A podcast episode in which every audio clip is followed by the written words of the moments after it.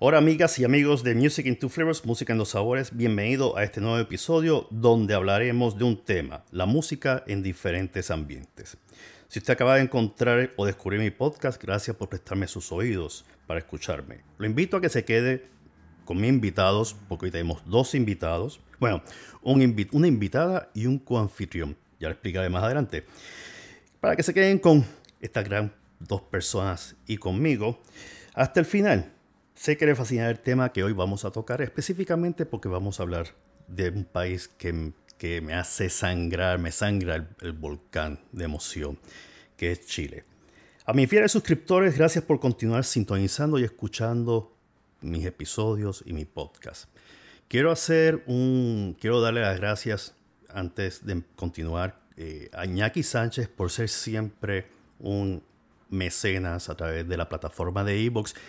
Y si ustedes no han leído mis, mis tweets o no me han seguido, sé que la página de internet mía está completamente abandonada. Pido disculpas, pero estoy hecho un holgazán.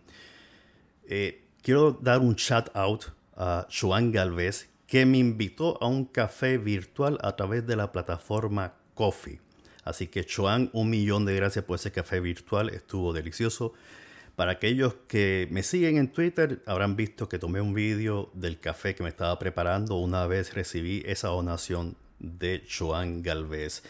Y también pueden seguir a Joan Galvez en Coffee y invitarlo a un café. Así que eh, son solamente 3 dólares. Lo mismo 3 dólares que usted se gasta en un café de Starbucks o de un café, de un café estos parisino, un café argentino, un café de eso que usted frecuenta para tomarse un café latte o un un venti, como dicen en Starbucks, pues le agradecería enormemente que me invite a un café virtual. Y de la misma forma que hice una mención a Joan a través de todas mis redes, la haré para usted también.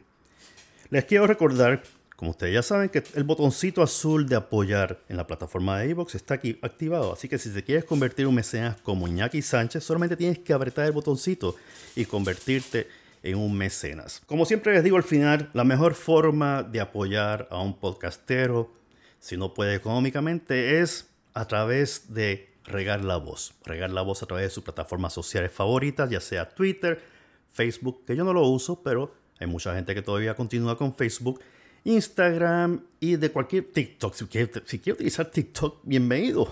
Hágala, haga, hágame promoción gratuita a través de TikTok o de cualquier otra plataforma social que se vayan a inventar en un futuro. Quería compartir con ustedes eh, un pensamiento, varios pensamientos que me han surgido a través de la lectura de Friedrich Nietzsche eh, y su amor por la música, su visión sobre la música. Y muchas veces cuando hablamos de estos conceptos en el arte, nunca nos preguntamos su definición como tal. Nunca pensamos más allá de la definición. Cuando hablamos de música, damos por hecho constatable que conocemos su definición. Total, nosotros nacimos escuchando música, hemos visto cómo se presenta la música en los escenarios, hemos escuchado la música a través de diferentes medios, antiguamente en la radio, tocadiscos, cassettes, 8-track, CDs, discos láser para aquellos que veían presentaciones de, de eventos o de conciertos. Y ahora lo tenemos a través de las redes digitales, ya sea a través de YouTube o a través de Spotify o otras plataformas digitales. Y es que no nos detenemos a pensar porque es una manifestación muy obvia. Pero ¿qué es la música en sí? La música en sí es una manifestación artística mediante un objeto o la voz en donde damos rienda suelta a nuestra creatividad, a nuestras emociones, a nuestras experiencias. ¿Y por qué no admitirnos? Nos acerca más a aquel que la compuso o lo creó y de la misma forma el creador o compositor con su audiencia. Schopenhauer, que es una referencia constante de Nietzsche, consideraba la música como la mejor manifestación artística, por encima de la pintura y la escultura. Y no es menos de, no coincidir con él, porque obviamente eh, podemos ir a un museo, apreciar y recibir las emociones de un cuadro. Pero a diferencia de ese cuadro es que nos lo llevamos en la memoria, pero la música, la música nos acompaña a todas partes. Podemos adquirir esa música, podemos comprarla, podemos recibirla de regalo, podemos escucharla tantas veces sea necesario hasta abrumarnos y cansarnos, sí que se puede decir que nos cansamos, y recibir diferentes emociones constantemente porque está con nosotros. La música es móvil. A diferencia de la pintura y la escultura que pueden estar en un sitio específico, tenemos que ir donde ese sitio, a ese sitio para ver ese objeto, esa pintura, esa escultura. Más no así la música. La música la podemos conseguir en diferentes formas, a través de diferentes medios. No importa el género musical de nuestra preferencia, la música, a diferencia de una pintura, una escultura, nos evoca siempre emociones. Nos las podemos llevar, como le dije, a cualquier parte. Es movible, es maniable. Es nuestra compañera, la cual podemos visitar y visitar cuantas veces queramos. La música nos libera y nos da un sentido de perpetuidad. Nos puede transportar al pasado mientras vivimos el presente pero a la vez nos puede hacer reflexionar sobre nuestro futuro y lo que queremos hacer de él. Debo coincidir con Schopenhauer. La música es tan poderosa que nos puede llevar de un estado de conciencia a uno de, desprenderse de su entorno. ¿Cuántas veces nosotros no nos hemos desprendido de lo que ocurre alrededor nuestro? ¿Cuántas veces Puri no me llama y me, dice, me, me llama 20 mil veces y yo no le hago caso porque estoy inmerso en la música? Como hubiera dicho Nietzsche, sin música, la vida sería un error. La música es una copia de la voluntad del individuo. Es por esta razón que la música tiene un efecto muy personal en nosotros y permanente, muy distinto a las otras artes. Concluyo citando estas palabras de Víctor Hugo, que es famosísimo, otro más de la época romántica como Nietzsche y Schopenhauer. La música expresa aquello que se hace difícil poner en palabras y que no puede permanecer en silencio. Con este pensamiento entramos entonces al episodio 189 con mi gran invitada Maiten Montenegro y es un episodio muy distinto a otro episodio porque en este episodio tengo un coanfitrión y no lo podía hacer sin él. Quiero agradecerle a Maxi Allende el que haya querido colaborar conmigo en hacer este episodio de entrevistar a Doña, la gran artista chilena Maiten Montenegro y permitirme a ambos, porque son familia, madre e hijo, tenerlos en mi episodio, en mi podcast y tenerlos como si estuviesen en la sala de su hogar, platicando sobre la experiencia y la carrera artística de Maiten Montenegro. Quiero hacer una salvedad. Al final del episodio van a escuchar una canción. Las dos primeras personas que me envíen por correo electrónico el nombre de la canción, les voy a regalar un disco de un guitarrista de Almería de jazz, Carlos Lirora. Así que vamos para episodios sin mayores preámbulos. Hola amigos de Music in Two Flavors, Música de los Sabores. Hoy tengo un episodio que jamás, es malo, tenía pensado hace mucho tiempo y, y es un episodio que es colectivo. Porque tengo un coanfitrión que ya fue invitado mío y yo no podía hacer este episodio sin la presencia de él. Y es Max Allende Vázquez quien va a hacer la presentación ahora mismo de nuestra invitada, que yo creo que esta invitada va a hacer que este episodio explote las nubes de archivo digital de Chile. Así que Max, te dejo para que haga la presentación de esta distinguida y tan, ¿qué te puedo decir? Que me tiene mal, me tiene, me tiene a mí alucinando, así que hazla, por favor. Bueno, Jaime, hola. Eh, muchas gracias por la invitación a, mi familia, a, mí y, a mi madre, eh, por abrirnos la puerta a tu programa Music in Two Flavors, Música en Dos Sabores. Mi, nombre es Maximiliano Allende y tuve la fortuna de estar invitado en, este mismo programa con Jaime hace un tiempo atrás y, en esta ocasión eh, tengo el privilegio y, y el honor de, de poder participar también en, la entrevista que se le que se le realizará el día de hoy a mi mamá.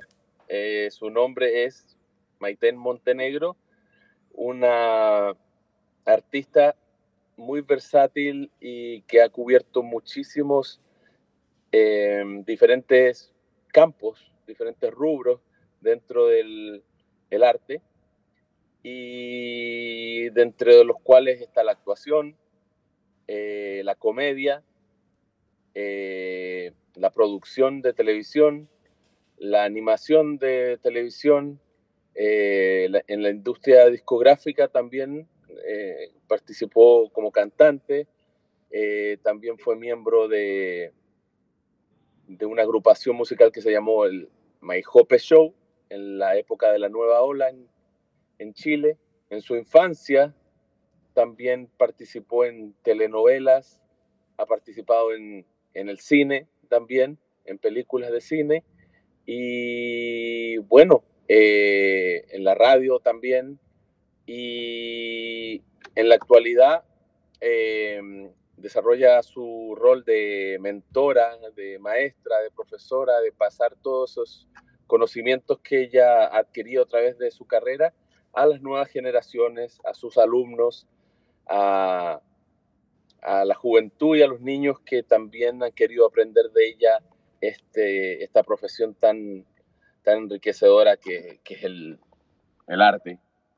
Y una de las áreas más potentes que la caracterizan a ella es el área del, del teatro musical, la comedia musical y lo que es el, las, las, obras de, que, que, acá en Estados Unidos como tipo Broadway.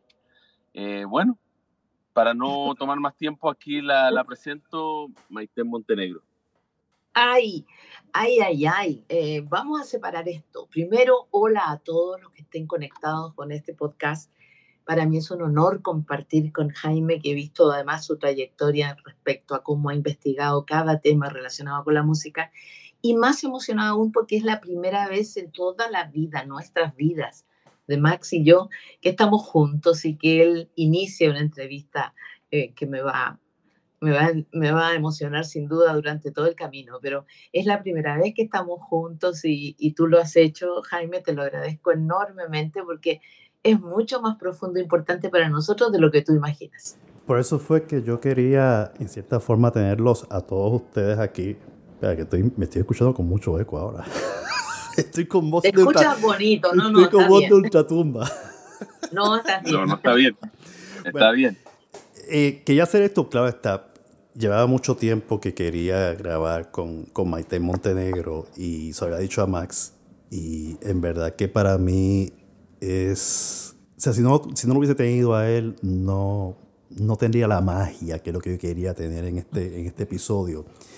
Y que para, mejor para una madre tener a, un- a su hijo en, participando y hablar de la trayectoria de digamos que una primera showwoman de Latinoamérica, si no la primera, que permanece y continúa como showwoman en, en la música, en, en las artes escénicas, en, en todo el, el espectro, ¿no?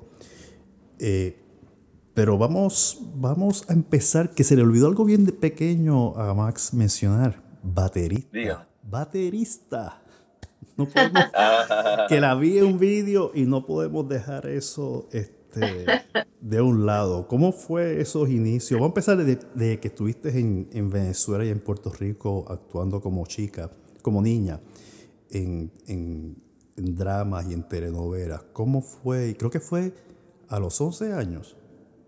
Sí, yo creo que fue como a los 11, 10 o 11 en WIPR, que era el canal del Estado, del, del gobierno, no sé, Sí. en ese momento, que realizaban escenas cumbres del Teatro Universal. Y fue la única vez que actué con mi padre, que también es una personalidad del teatro.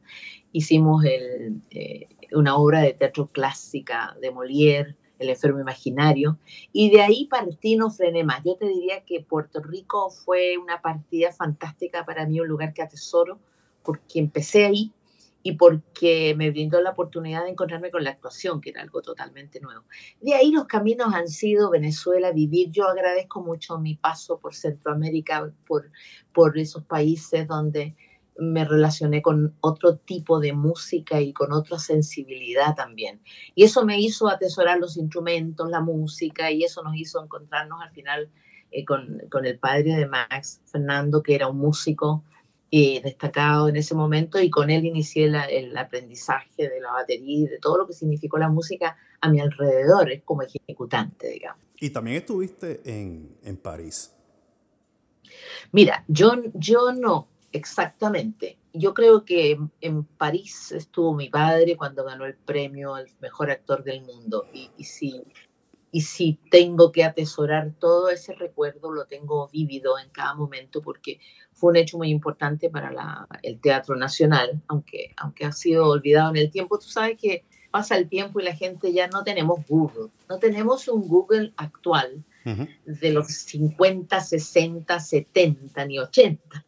Yo creo que esa, esas décadas se, se, quedaron un poquitito ahogadas, entonces por eso me maravillo cuando el maestro dice, mire lo que encontré, mamá, no puedo creerlo. ¿Cómo encontraste eso? Porque hay imágenes y, y hay testimonio y registro que además hubo mucho registro que con la dictadura desapareció también, que significaba que no sé si Max te comentó, pero nosotros hicimos mucho, eh, Televisión Nacional hizo mucho en Chile, la televisión en cine, cine le llamaban, ¿cómo era Maxi? TV Cine, no sé. Sí, sí, sí, habían, correcto, habían, eh, habían cosas que se producían y se grababan para, para ser transmitidas en televisión, pero estaban... Eh, como cine, claro. Sí, eh, con las cámaras de, de, de, cinta en cine, no estaban eh, hechas con, con una cámara de, de video. claro. Sí, era de, 8, era de 8 milímetros, si no me equivoco.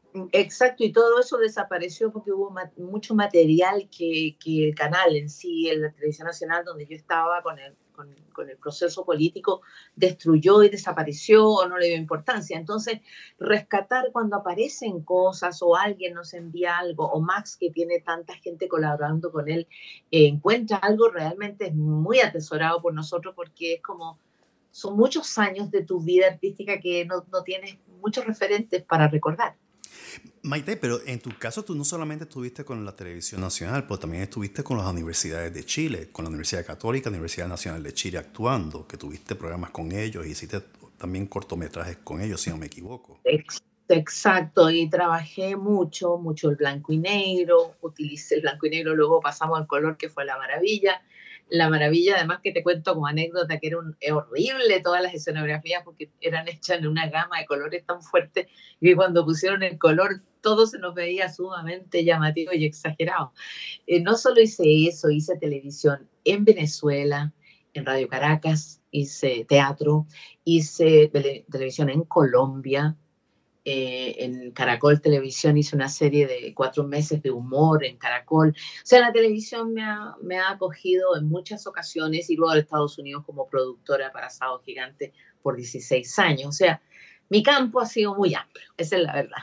¿Tú alguna vez pensaste que ibas, y, y, Max, interrúmpeme cuando tú quieras, no te quedes, no, te quedes en silencio, pero una de las cosas que no, me no, llamado... estoy aquí disfrutando también.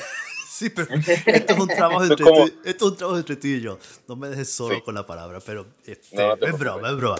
Pero una de las cosas que me llama la atención, Maiten, es eh, la pregunta es, ¿tú alguna vez pensaste tener ese recorrido en este ambiente?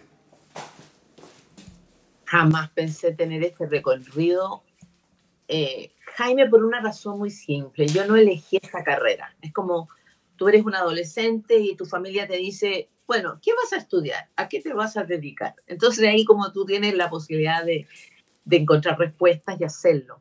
Yo fui una autodidacta y empecé ¿Estás ahí porque te perdí, parece? Estoy escuchando, estoy aquí. Aquí estamos. Ok, ok. No te si nos vamos, gritamos. Gritamos, por eso grité. Te decía que no tuve la oportunidad de elegir. Eh, se dio circunstancia en mi vida y a los 10, 11 años empecé a actuar y a proveer en mi familia situaciones difíciles. En la época mi padre ganaba el premio mejor actor del mundo en Francia, pero económicamente estábamos siempre ahogados. Entonces empecé en lo que primero fui encontrando oportunidades y trabajo.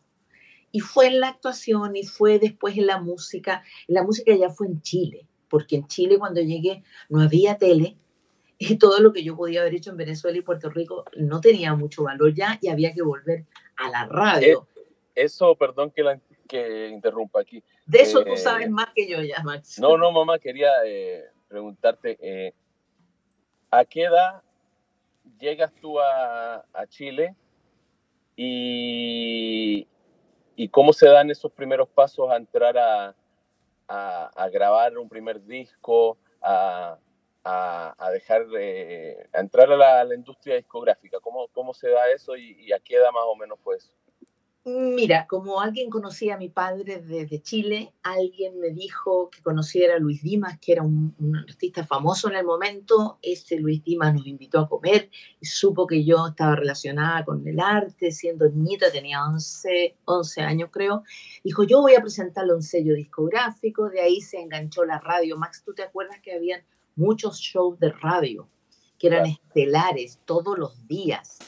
Y, y ahí conseguí Exacto, pero además estaba el show de en, colores, no sé qué, la Anabel, y eran eh, empresas que tenían orquesta en vivo y espectáculos en radio, Jaime, todos los días. O sea, había ahí una corriente interesante y yo, sin haber pensado si podía cantar o no, dije, ya, yo me voy a involucrar en esto y, empecé porque me apadrinó un poquitito con el contacto Luis Dimas en ese momento, que era una tremenda mega estrella en Chile, y de ahí conocí a Valentín Trujillo, que era tremendo músico también, y chiquitita, yo te voy a recomendar, no sé, y de a poquitito empecé a entrar a la música, pero como una, no voy a usar una palabra chilena, como una patuda, porque realmente no había estudiado música, no había cantado antes, no, no, no, no.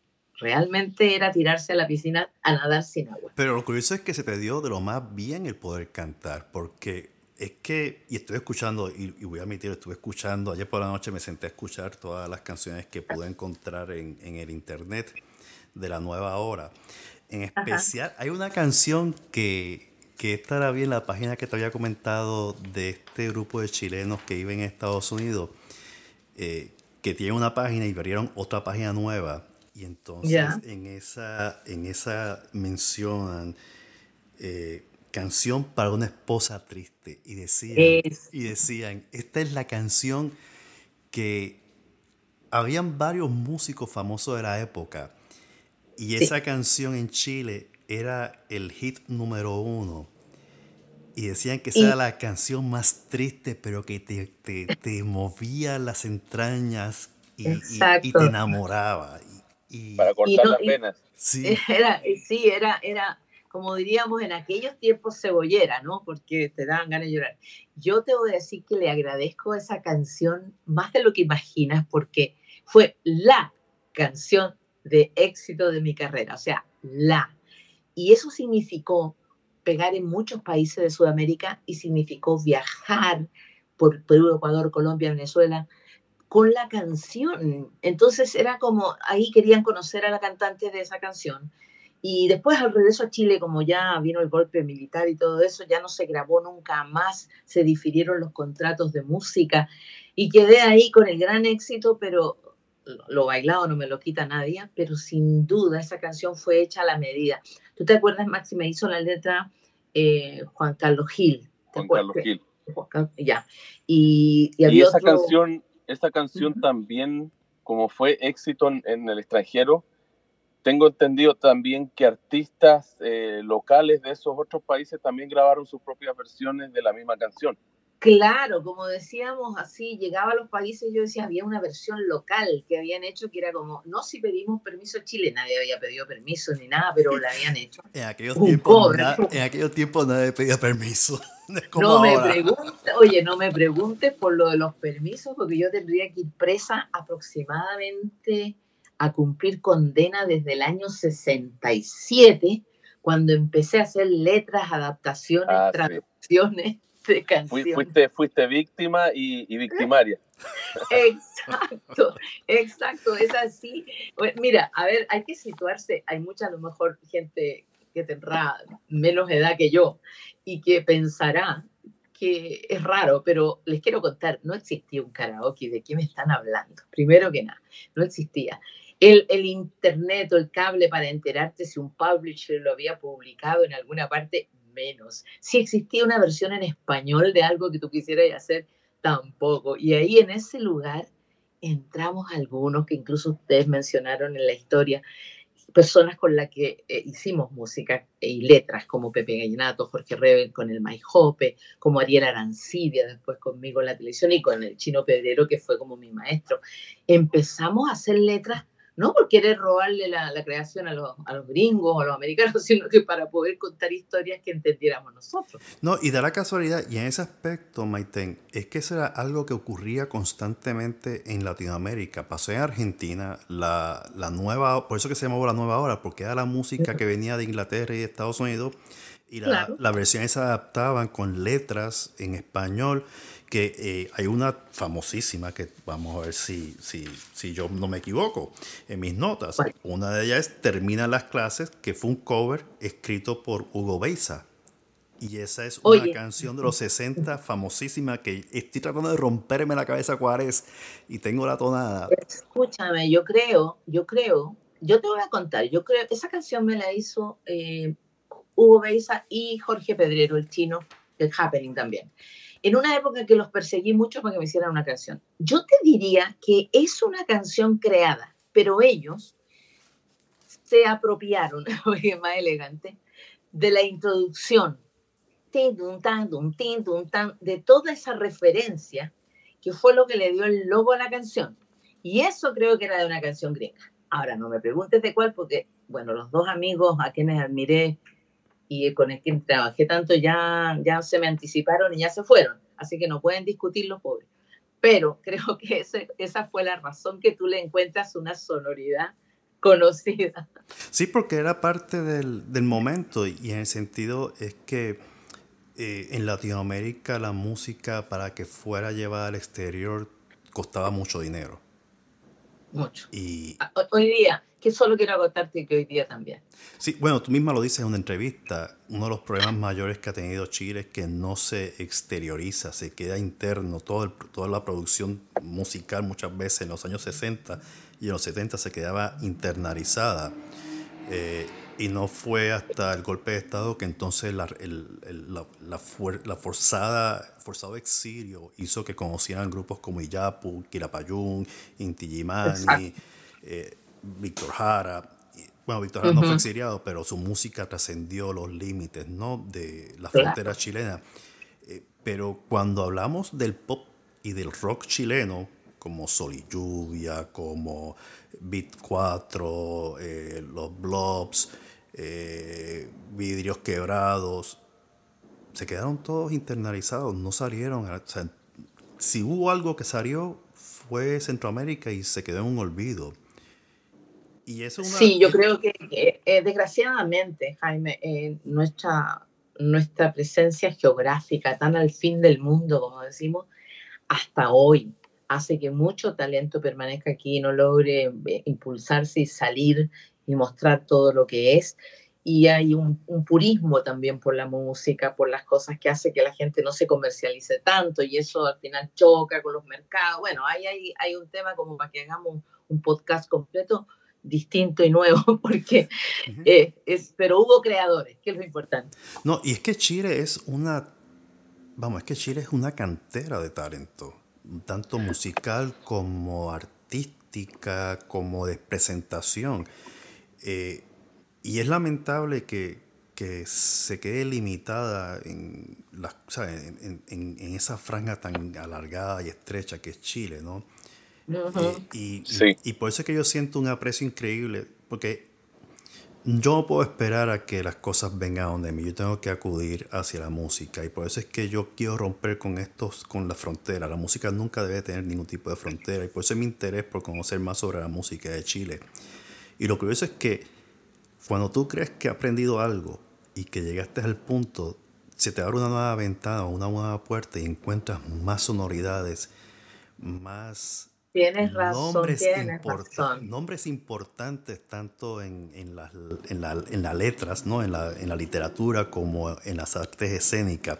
Y de eso vamos a hablar porque Chile es un país con un talento femenino tan importante en, el drama y en la música que yo siempre he dicho, Chile no tiene nada que envidiar a ningún país porque noto que la fuerza femenina en la música es un referente importante. Sin duda, tienes toda la razón, sí, sin duda. Yo creo que de lo que tú hablas de la música, además, hay un, hay un pulmón de información que es la que conversamos con Max mucho. Yo ahora le recopilé material porque está armando un nuevo proyecto y le puse en, en, este material todas las músicas que Pedrero para Happening le compuso a las teleseries cómicas que hacíamos. Eh, a nosotros componíamos, eh, hacíamos la letra nosotros, pero él, él musicalizaba. Y eso en la televisión lo logras ver una vez y después no se proyecta ni se graba en ningún disco ni nada. Son producciones para la tele, que las ves una vez o dos o en una repetición. Pero es un material de creación que quedó ahí en un espacio un poco vacío, ¿verdad, Max? Sí, y qué bueno, qué bueno que, que traiga el tema a la mesa, porque es un tema que no se, que no se conversa mucho y, que, y, creo que, que, es un campo que tiene mucho para, para, para empezar a, a, darle el, lugar que, que, se merece. Y en este momento, eh, Jaime, estoy viendo, eh, tengo mi, mi, laptop enfrente mío y estoy viendo la página de internet. Eh, hay una página de internet en Chile que se llama musicapopular.cl. Sí. Yo, no le estoy dando publicidad ni estoy... Eh, no, es que yo la eh, conozco, así que y es una, es una página de interés cultural que promueve eso, promueve la música popular chilena en todos... y ojo, no es popular solamente, y cuando hablamos de popular no es el pop, estamos hablando popular en el sentido de tanto autóctono como la música andina, como la música de la, como la cueca, las polcas, el vals. Sí, no, no, no, todo tipo de, de música, desde el folclore hasta música docta, jazz, eh, rap, punk, o sea, el, género que tú, que tú más te guste, tú te metes a esa página y hay información de la música chilena. Sin embargo, sin embargo, y no los estoy, eh, eh ¿cómo se llama?, apuntando con un dedo para decir es culpa de ellos, ni que, sino que eh, lo estoy utilizando como un ejemplo porque no son los únicos que caen en, ese, en esa situación. tú pones el nombre de mi mamá, pones Maite Montenegro y aparece una breve reseña en lo cual hablan de que es hija del actor Raúl Montenegro, que a los 13 años eh, eh, empezó, qué sé yo, a utilizar como nombre artístico el nombre de Maite Montenegro, que estuvo en el Bim Bam Boom, después parte de Happening con Ja, Sao Gigante, comedia musical, Café Concert, y después dice, al, al, para hacerlo más corto, al final dice, en medio de toda esta historia, su paso por la música es casi un detalle, pero dejó un hit. Hay que. No, no, dice, y, pero dejó un hit de 1972, la sentida, despedida y recordada canción para una esposa triste. Exacto. Y, ok, pero dice como, como que es un detalle que tuvo en ningún momento eh, Hay un conocimiento, ¿no? entran más a fondo ¿Por qué? Porque a, mi mamá, y, le pasa a otras artistas, mi mamá no es la única que le, que le sucede, también le, puede, le, le, le sucede a, a, Gloria Benavides, por ejemplo, como tuvieron también eh, carreras paralelas como, como animadoras de televisión, como comediantes, como, claro, se como actrices. Entonces se, pierde la parte musical. Y ahora hemos conversado con mi mamá en varias ocasiones que incluso cuando ella se salió de, de grabar discos de la industria discográfica y pasó a, producir programas de televisión, a dirigir eh, programas de televisión, todo, todo lo que ella acaba de mencionar en el Happening, ellos hacían eh, jingles. Jingles son como... Sí, el, el, anuncio comercial cantado. Como anuncios comerciales cantados. Que era parte, También, que, parte, como tú dices, que es parte de la, del programa. En, el espacio del programa, pues los actores cantaban el auspiciador del programa, ¿no? Del momento. Correcto. Eso, es bien típico. Eso es bien típico. También en los programas de, de comedia hacían ellos parodias. Claro. parodias musicales que, que me recuerdan lo que tú me hablabas el otro día de, de las zarzuelas. Bueno, la, versión más moderna de las zarzuelas podrían ser estas parodias musicales en los cuales ellos cambiaban la letra de canciones que ya existían. Sin embargo, eh, ellos contrataban a músicos de sesión para grabar la versión. No, no es que eh. utilizaban la pista de Estados Unidos, no. Utilizaban músicos, eh, ponían sus propios coros, sus propias voces y, y todo ese mundo eh, queda en el olvido en todos los documentales, en los recuerdos, en las páginas que hablan de música. Yo le decía, y voy a mencionar a una persona que estuvo eh, entrevistada en tu, en tu podcast, que, que, es un amigo en común que tenemos, que es el musicólogo chileno eh, Sergio, Sergio Araya. Yo le mencionaba a Sergio en una conversación que tuve con él esta situación. Y aparte de esta situación, le, le decía, todos los canales de televisión tenían un estudio de sonido, todos los canales de televisión tenían ingenieros de sonido, todos los canales de televisión tenían sonidistas. Eh, y para qué hablar las radios y las, las, compañías publicitarias que hacían música para, para, eh, para comerciales, para avisos publicitarios. Toda esa historia paralela que también es parte de la música nadie la está contando. ¿Por qué? Porque no es un disco, porque no es un álbum.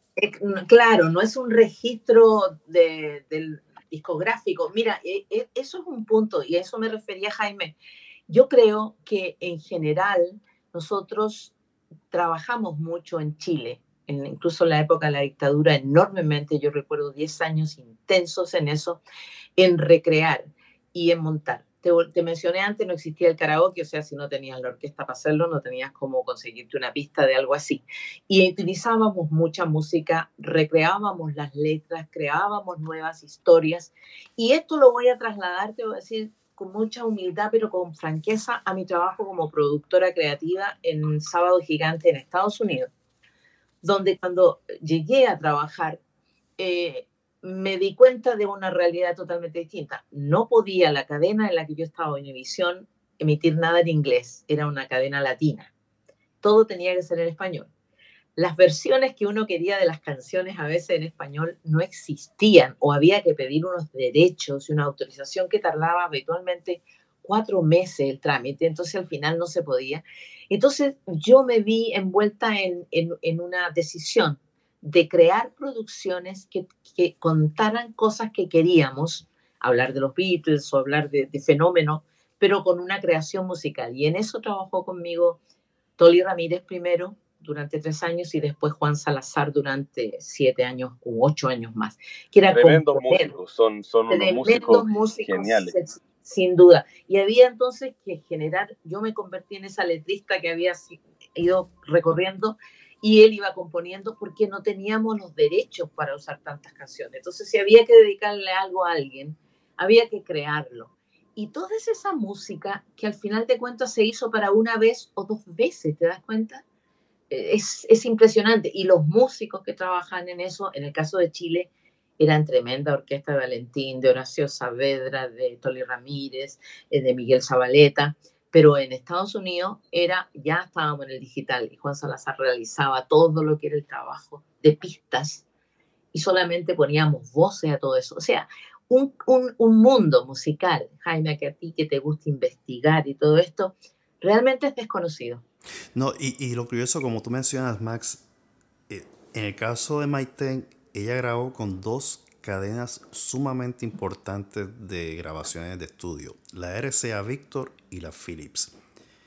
Eh, Correcto. Y estamos hablando que eran personas que estaban, o sea, eran instituciones que tenían sus propias oficinas y el mismo Sergio lo tiene documentado en su libro. Eh, y de eso hablábamos en ese episodio sobre las la compañías discográficas en Chile, que fueron un referente sumamente importante, ¿no? Eh, y cómo esos sonidistas poco a poco fueron languideciendo o, desapareciendo del panorama, no solamente por la dictadura, sino también por la, por la, modernización, ¿no? La técnica, claro. Sí, se ha perdido mucho de eso. Y en el libro de Sergio creo que esas entrevistas que él eh, recoge eh, es, es, digamos que es una documentación de un pasado que no se puede olvidar. Y, hay algo que me llama la atención dentro de la música popular, que la música popular muchas veces, eso como, como dijiste Max, se limita a lo discográfico. Pero entonces obviamos, obviamos pues que la película musical, la revista, el, el montaje en escena de revistas musicales, que vamos a hablar entonces sobre el famoso teatro ópera y y obviamente pues, vamos a hablar de la revista musical donde se presentaban todo tipo de espectáculos, que era pues el Bim Bam Boom, donde Maiten participó en cantidad, pero antes de Maiten había una, vamos, una cantera de talentos y de vedettes que cantaban, eh, que ya no existen las vedettes, yo creo, ya eso pasó.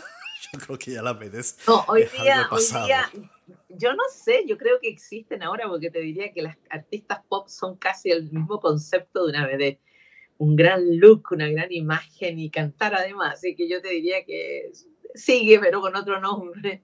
Por eso, pero no, no era esa cuestión escénica, o sea, el montaje es más elaborado, pero... Claro, Jaime, nosotros en el Bim Bam Boom se ¿Qué era el Bim Bam Boom, mamá, para los que no son de Chile?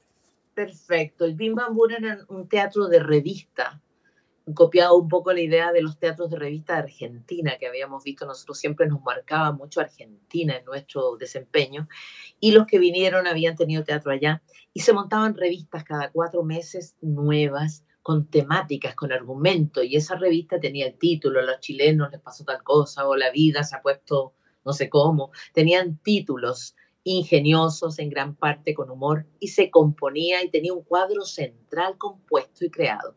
Ahí yo fui al Bim Bambú porque Pedrero, que era el creador de, de tantas cosas, me invita y me convence de hacer revista. Y en ese lugar se hacían pistas, se grababa en estudio y se usaban músicos en vivo también. Era una, era un, esto además tenía, Jaime, dos funciones diarias. Que es como, como siempre ha sido en los teatros. Exacto. Que esa es la vida del teatro, el teatro. Por eso, eso te iba a preguntar, ¿el teatro se ha perdido eso? El teatro yo creo que ha sufrido, no vamos a echarle solo la culpa a la pandemia, sino que ha sufrido en general muchos, muchos golpes en el, en el camino. Em, es, eh, lo digital ha superado muchas cosas. La gente que mantiene la pasión por, por ver algo en vivo, por disfrutarlo ahí, por criticarlo ahí, a veces se guía más por lo que dicen las redes sociales o lo que pasa, los likes.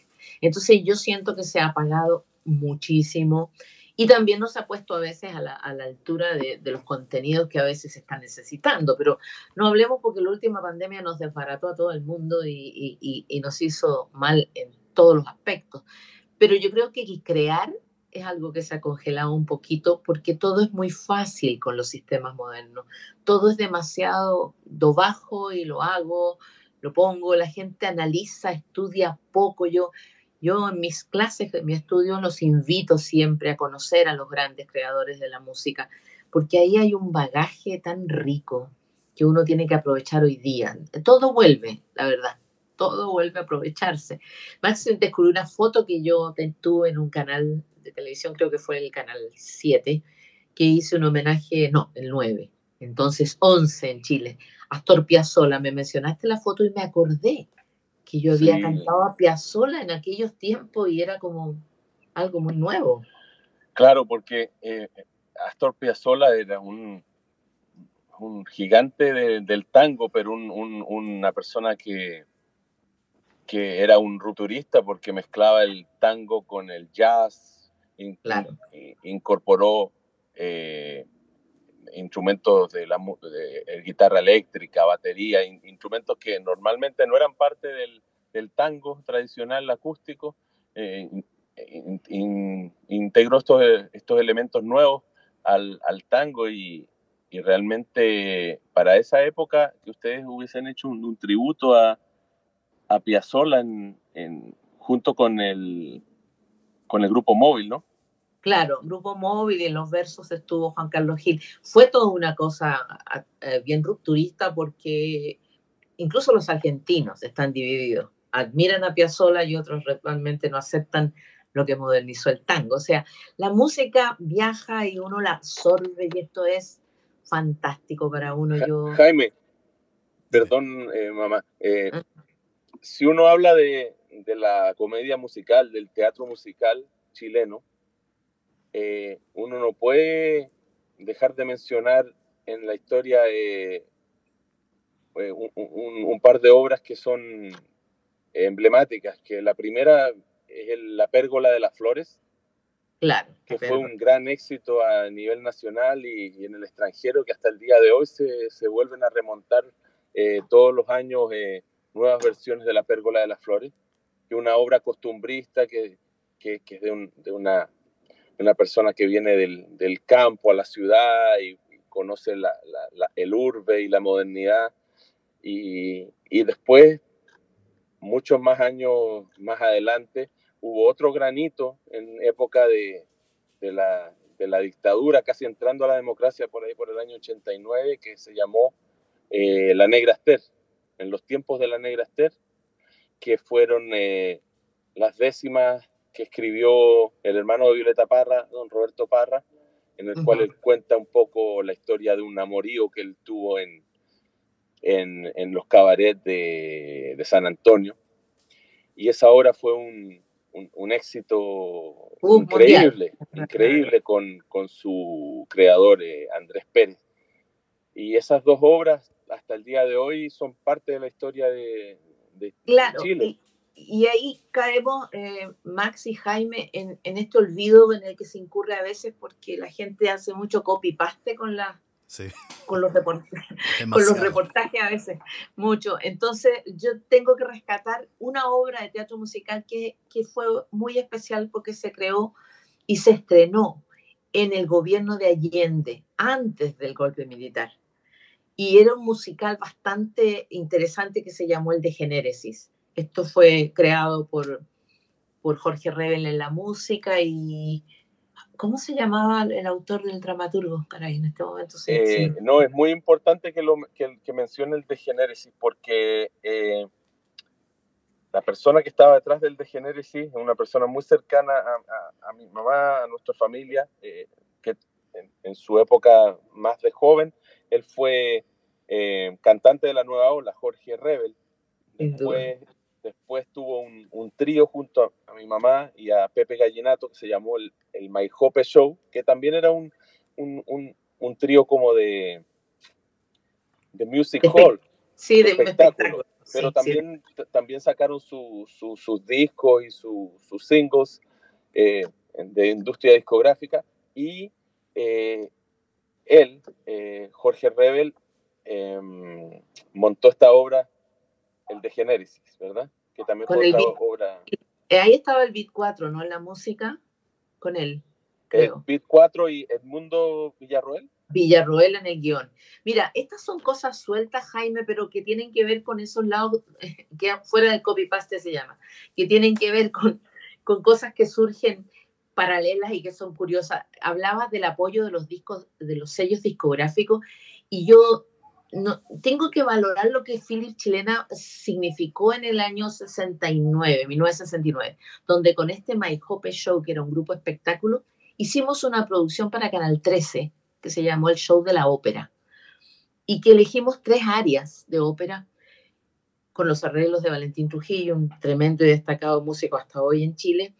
Y la única manera de poder hacerlo, porque lo íbamos a dar una vez en vivo, porque no había video en ese momento, es que pudiéramos grabar con una gran orquesta de 35 músicos.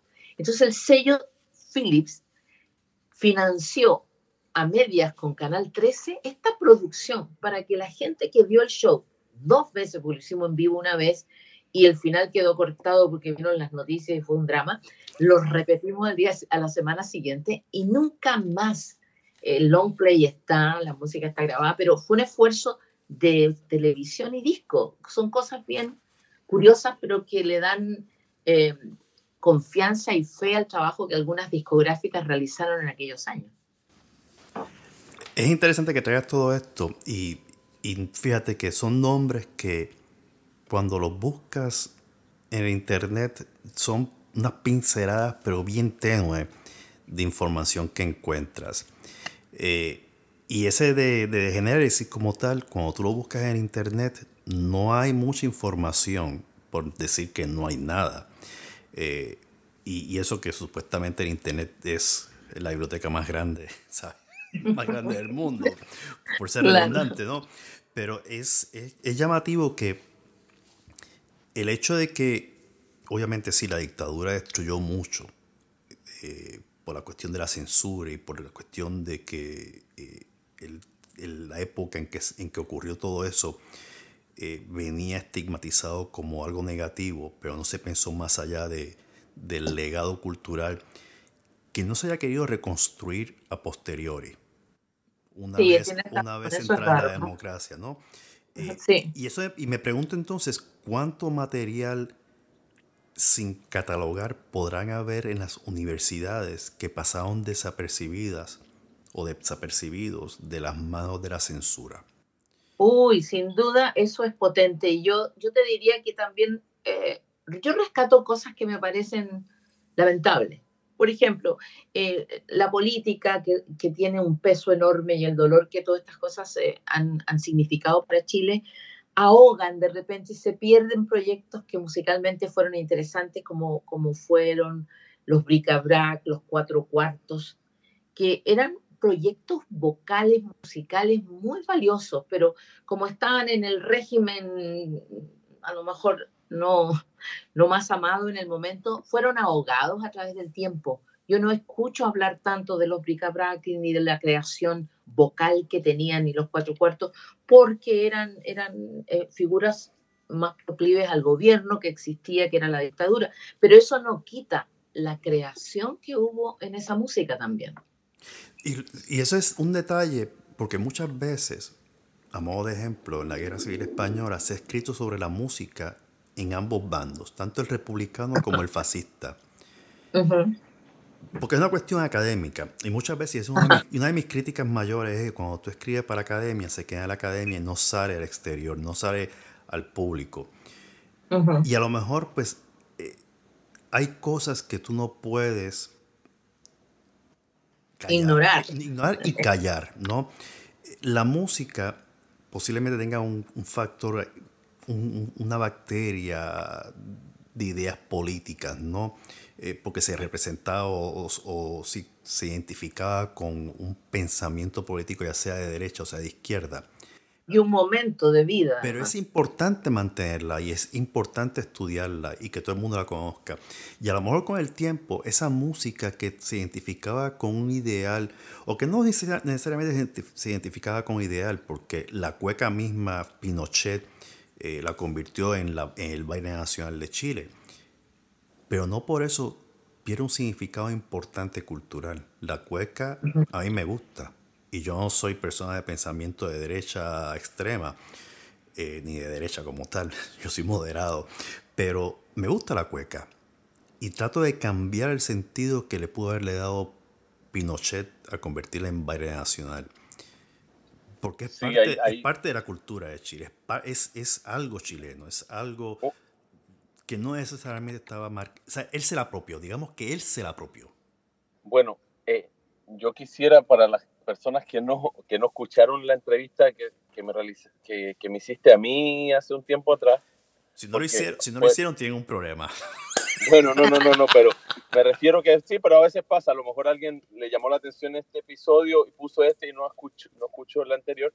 En, en, ese, en esa ocasión eh, comenté un poco la participación que tuvo mi mamá en, en la campaña del no, que fue la campaña que, que logró que se derrocara la dictadura, que le, trajo algunos, algunos inconvenientes por participar, y después en la campaña de, de Elwin, que fue el primer presidente que vino eh, democráticamente después de... O sea que, ¿por qué menciono esto? Porque, para decir, mi mamá no es una persona que sea de, de, de, derecha, ni tampoco de izquierda, a pesar que participó en, esos dos movimientos que se caracterizan con, generalmente con la izquierda, una persona eh, que pensaba de, de una, eh, estoy hablando por ustedes, si me equivoco, por favor interrúpame, pero una, una persona que, que, pensó que en ese momento eh, la, las libertades de expresión estaban cohibidas y iban a tener un espacio nuevo que se necesitaba. Eso, Max, yo creo que eso no, es fundamental. No, era, no, era, no era algo de, de, política como, como sí lo existió para otros artistas. O sea, Lógico, como, algunos. Como Quilapayún, artistas como Inti Gimani, las pasaron muy mal y Patricio Mann por, por estar más comprometidos a lo que fue la, primero la campaña de Allende y después a, a, a, a la resistencia. Sin embargo, lo que menciona, lo que menciona mi mamá es que hay eh, hubieron artistas de derecha, que lisa y llanamente eran de derecha, que eran muy buenos músicos.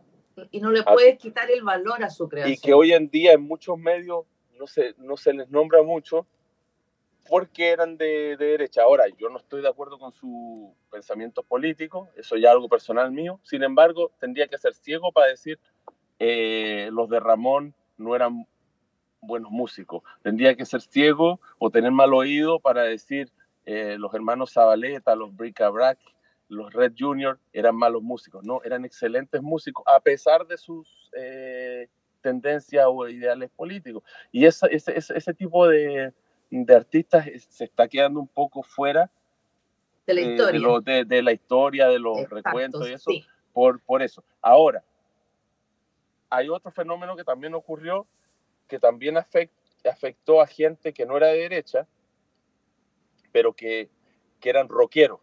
En esa misma época de lo que fue eh, eh, la, nueva, la nueva canción, ¿verdad?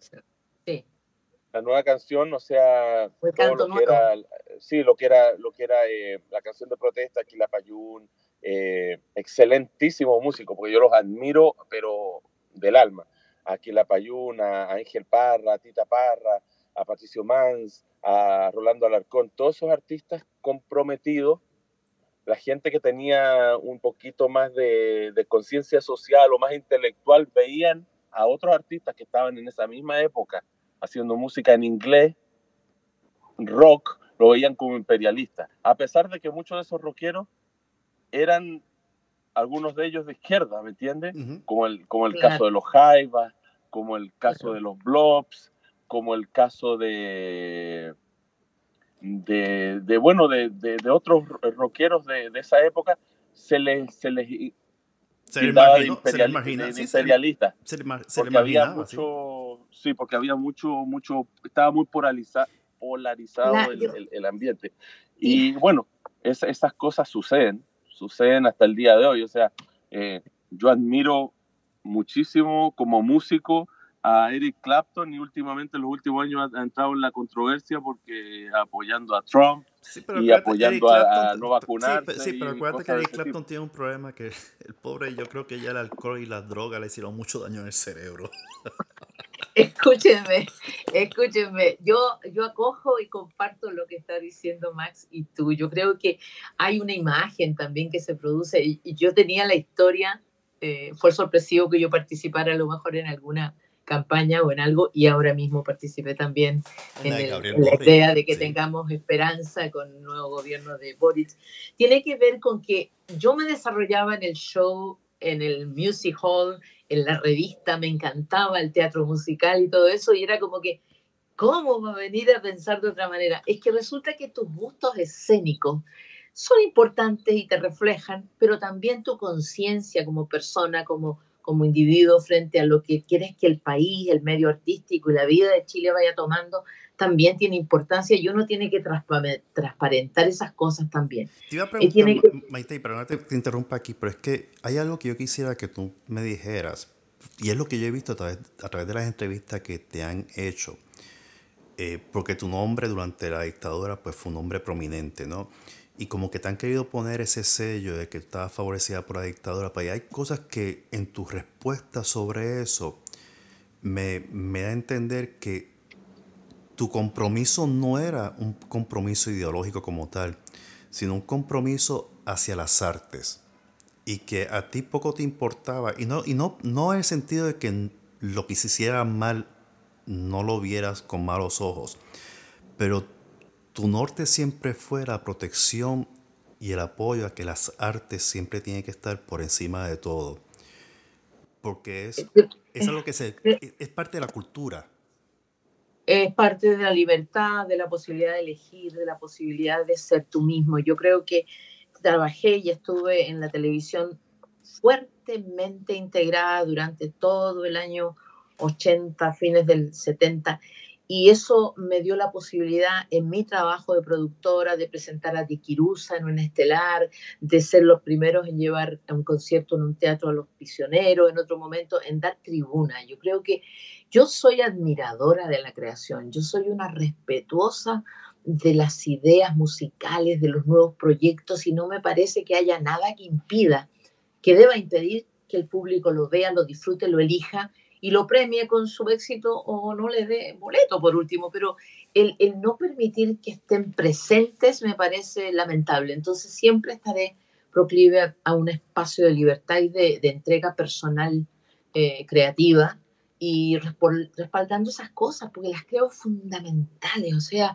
son la, la historia, son la sensibilidad de los pueblos y, y uno no puede cuestionarlas por, por, la imagen política de nada. La creación es eso, el arte es esa libertad de poder volar a espacios que, que nadie imagina y yo creo mucho en eso. Jaime. Dime, Max. Jaime, no, que quería aprovechar eh, que en este momento me recordé de eso porque también tengo principio de, de Alzheimer temprano. ¿no? No, no, no. Es una buena excusa, es una buena excusa porque... No, no, no. Mira, Maite, Maite, te voy a decir algo. Max estaba, Max está estaba nervioso de cómo iba a, a, llevar esto. Y te voy a decir que me está dejando eh, como, como conductor de este episodio. Se merece un premio Viña del Mar. Una gaviota. Un aplauso, sí, Max, una, una, antorcha. Pero, no, ya quisiera yo. No, no, créeme, créeme que, que, que tiene soltura, a pesar que tú digas que no tiene soltura. Eh, pero es un paréntesis. Jaime, lo que quería eh, era aprovechar que, que estábamos hablando de la, del teatro musical y de la comedia musical para que mi, mi mamá eh, brevemente hablara de, de, una obra que ella montó y el timing no fue muy bueno porque fue justo, coincidió con el, con el comienzo del, del coronavirus y la pandemia y eso como que afectó bastante los sueños que se tenían para el proyecto. Sin embargo, se dio el gusto de ella montar su, su primera obra eh, de teatro musical propia, eh, que, que, o sea, es, es, parte de un equipo, porque ella fue la directora, hay un, hay un dramaturgo que, que escribió el texto, hay un músico tremendo también que hizo la música, pero ella como directora, eh, y es la obra 1995. Exacto, gracias Max por acordarte de esa locura. Eh, seguimos en esta misma idea, Jaime, de aportar. Y 1995, el año que nos volvimos todos un poco locos. Era un guion de Marco Antonio de la Parra, tremendo escritor chileno, una figura enorme, y la música de Rodrigo Aray, que fue, es un tremendo compositor que está en México ahora. La idea era recrear el año 95, lo que sentíamos, hacer un musical jamás con los medios que los tienen los americanos, que tienen una infraestructura y una historia que no te digo, pero con dentro de las posibilidades hablar algo de Chile, hablar algo de lo que nos importaba en ese momento y, y, y estrené un elenco con 20 actores totalmente desconocidos, dando la posibilidad a nueva gente. Y bueno, la pandemia nos jugó mal a muchos, pero el sueño fue cumplido con eso en el sentido de que se pueden hacer cosas. Yo creo que los musicales no son solamente prohibitivos de las grandes cosas como Broadway o Inglaterra, sino que podemos en, nuestro, en nuestros países realizar cosas que pertenezcan, los contenidos tienen que ser más nuestros y ahí lo bueno de la pandemia es que nos acercamos a las plataformas digitales y empezamos a conocer la obra de Colombia, de México, de España, de Ecuador, de, Puerto Rico, de tantas partes a través de muchas seriales y cosas que están usando las plataformas como contenido. Así que la idea es esa, poder seguir rescatando las historias musicales, eh, seguir en eso. En ese caso, ¿cuánto el gobierno puede ayudar para que esto se pueda mantener vigente? Porque una de las cosas... Yo creo, que, yo creo que, mira, yo creo ahí, eh, perdón que te interrumpí, no, siempre no. ha habido como, como una, una, preocupación por no darle cabida, dices tú, a todo esto. Sí, sí, porque muchas veces vemos, o sea, no podemos esperar... Mu muchas veces la cultura, dicen, dicen que la cultura no genera volumen económico, no, no genera ganancia. Eh, el teatro, y es, y es sabido, o sea, es harto sabido de que muchas veces las tiene que ser una producción tipo Broadway para que genere ganancias como un Hamilton que lleva años ya en, en claro pero que Hamilton es como nos sacamos el sombrero con Hamilton porque Hamilton me inspiró enormemente porque es contar la historia de Estados Unidos en un musical de dos horas y llevarlo por las universidades y por los colegios para mostrarle la historia de Estados Unidos en un lenguaje de hip hop y rap, en un montaje artístico. Yo creo en eso, yo creo que la cultura tiene que tener eh, un lugar en la educación mucho más grande y Chile lo requiere. Requiere que el teatro, la música, el baile estén en la educación desde el comienzo para que uno se sensibilice con ello y no llegue a los 18 años a decir, ah, quiero ser actor, pero ¿de qué estás hablando? No, quiero ser músico, pero perdón, ¿qué, tiempo, qué cantidad de tiempo perdido? Porque cuando hay una pasión y un interés por esto, uno debería estar cercano en la educación ya a todos estos lenguajes. Y por último, Jaime a los 18 ya no me interesa la música, chao. Lo tienes claro a los 18 y te das vuelta y te vas hacia otra, hacia otra pasión que tengas, pero es necesario enriquecer eso desde la base. Eso es lo que creo. Es muy, me esperanzo con que Chile esté en eso en los próximos años. Y yo estoy, estoy de acuerdo contigo, incluso si no me equivoco, en una entrevista que te hicieron recientemente, tú misma comentabas que cuando tú estás en tus talleres, en tu propio taller, tú regañas a los padres porque ellos son, en cierta forma, la piedra angular para que esas esas emociones y esa pasión por las artes comience. Y si no comienza este, dentro del hogar, no podemos delegárselo al Estado para que lo haga. Y yo creo que dentro de la familia se tiene que empezar a, se, tiene que empezar a fomentar el aprecio por las artes, las artes nacionales, ¿no? Por lo autóctono. Que es uno de los problemas que tiene no solamente Chile, sino muchos países de Latinoamérica, que prefieren gastar 100 dólares para ver un concierto de un grupo británico o de Canadá o de Estados Unidos, pero cuando es uno nacional, ah, eso está muy caro. Tienes razón. Yo creo que aquí hay que hacer, aquí hay que hacer una sociedad con el, con el Estado y con la familia para lograr comprender de la importancia que, que el arte tiene. Yo creo que la pandemia redujo a la gente a las casas, se aisló mucho todo el mundo y de alguna manera eh, necesitamos el online para poder comunicarnos, nos aprovechamos de él y hemos logrado otros nexos y nos hemos modernizado también los que enseñamos porque tenemos que hacerlo. Son otros lenguajes, son otros, es otra, es otra la forma de, de que nos encontremos con la sensibilidad, pero es necesario. Puedes estar en el espectáculo como guionista, como escenógrafo, como director de escena, como iluminador o sonidista, no solamente ahí en la pantalla siendo uno un famoso que, que gana mucha plata, sino que desarrollándote de mil maneras. Y, voy a entrar a, algo, voy a mencionar, voy a la pasadita para no ofender a nadie, un tema un poco... Un, ya, tema me preocupo, ya me preocupo.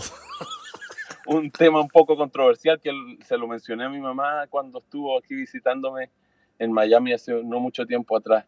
Eh, los, hay, existen en Chile y supongo que en, muchos países de Latinoamérica también, unos fondos de gobierno que uno puede postular para, para, ciertos proyectos musicales, pueden ser también proyectos de investigación, pueden ser proyectos de, de, un documental que se, que se quiera producir.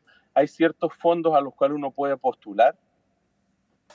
Sin embargo, y esto es una opinión que primero como, como lector, cuando yo leía las noticias me daba cuenta, pero después también preguntándole a algunos amigos que, que, que viven en Chile, que están un poquito relacionados con los medios, eh, muchas veces estos fondos caen en las manos de las mismas personas todos los años y no, y no de gente nueva, porque tienen un contacto, porque conocen a alguien, y esto no debería ser así. No debería ser así, es mi, mi opinión. Yo creo, Max, que ahí hay una y también Y también porque el proceso es un poco difícil a veces. No todo el mundo tiene el conocimiento de cómo se, se, se, se, se, postulan estas cosas. Eso es el punto. Es un poquito engorroso la forma en que eh, si tú tienes más de 50 ya te complica mucho meterte en una plataforma y mandar un proyecto, porque ya no, no ¿para qué te digo yo que tengo mucho más que eso? Eh, me tengo que rodar de jóvenes para que me digan cómo. Eh, no es fácil. Y todavía Chile tiene algunos vicios que son, somos muy amigos de la mistocracia a veces, de esas cosas que desgraciadamente los tenemos, pero que lo vayamos superando porque creo que Chile está más joven que nada hoy y los nuevos lenguajes y la nueva forma van a ir imperando. Así que la pandemia nos ayudó, a entender que las redes, que el sistema, que las plataformas, hay que aprenderlo y que es útil. A lo mejor más si eso va a permitir que uno sepa aplicar mejor a, a los proyectos y ojalá que ya cambie la mano. Yo creo que hay un montón de gente nueva que necesita estar presente y hay que darles la pasada para que hagan cosas. Es, es, es necesario modernizar en, en, tu mente, yo creo, la idea de que pueden embarrar porque son nuevos o jóvenes, pero hay que intentar porque hay que crear de nuevo. Tenemos poco que vayamos a recordar en 20 años de los últimos cinco en cuanto a música, creación y proyectos. Eh, me saco el sombrero con Mon Lafer, que ha hecho su carrera afuera. Eh, destaco a la Denise Rosenthal, a la Camila Gallardo enormemente, pero en general tenemos poco que podamos proyectar a 10 años más y como nos acordamos hoy día de los 70, de los 80. ¿Cuál es tu mayor temor, Maiten, en las artes? Uh, lo lento que va todo. Yo creo que hace que se pierdan de repente ciclos de cinco años de cosas y, y, y, empieza el pedal de lo que está de moda a imperar de una manera muy fuerte versus lo que siente la gente en la profundidad de sus sentimientos y en el medio se queda un vacío de comercialidad que también es necesario manejar. Es necesario eh, ponernos en el, en el escenario mundial de la música de nuevo con Chile, con, con nuestros proyectos que salgan. Estamos, fíjate, hemos estado este último tiempo así tan ahogados de, de ser exterior y, de internacionalizarnos como lo pudimos actuar en la época de la dictadura. O sea, qué locura. No hay mercado, no hay industria en Chile en este momento que apueste por los proyectos nacionales. No, ya no hay industria izquierda en Chile y los pocos que han podido salir es porque dieron el, el titánico paso de, de, emigrar a México y, y, tratar de desde México posicionarse como Mon Laferte, como, como. Kepe. O invertir ellos, invertir ellos en, en, algo y ser apoyados por la familia. Jefe, autogestión. Es, autogestión. autogestión. Es un tremendo proyecto también. Aquí en Chile hay gente, pero es como realmente un gigante con un luchando con el tremendo gigante para poder intentar. Eh, yo estuve en Estados Unidos ahora y me reuní con alguien de la industria de la música y me, eh, a alguien de Chile, no conozco a nadie de Chile, pero ¿cómo?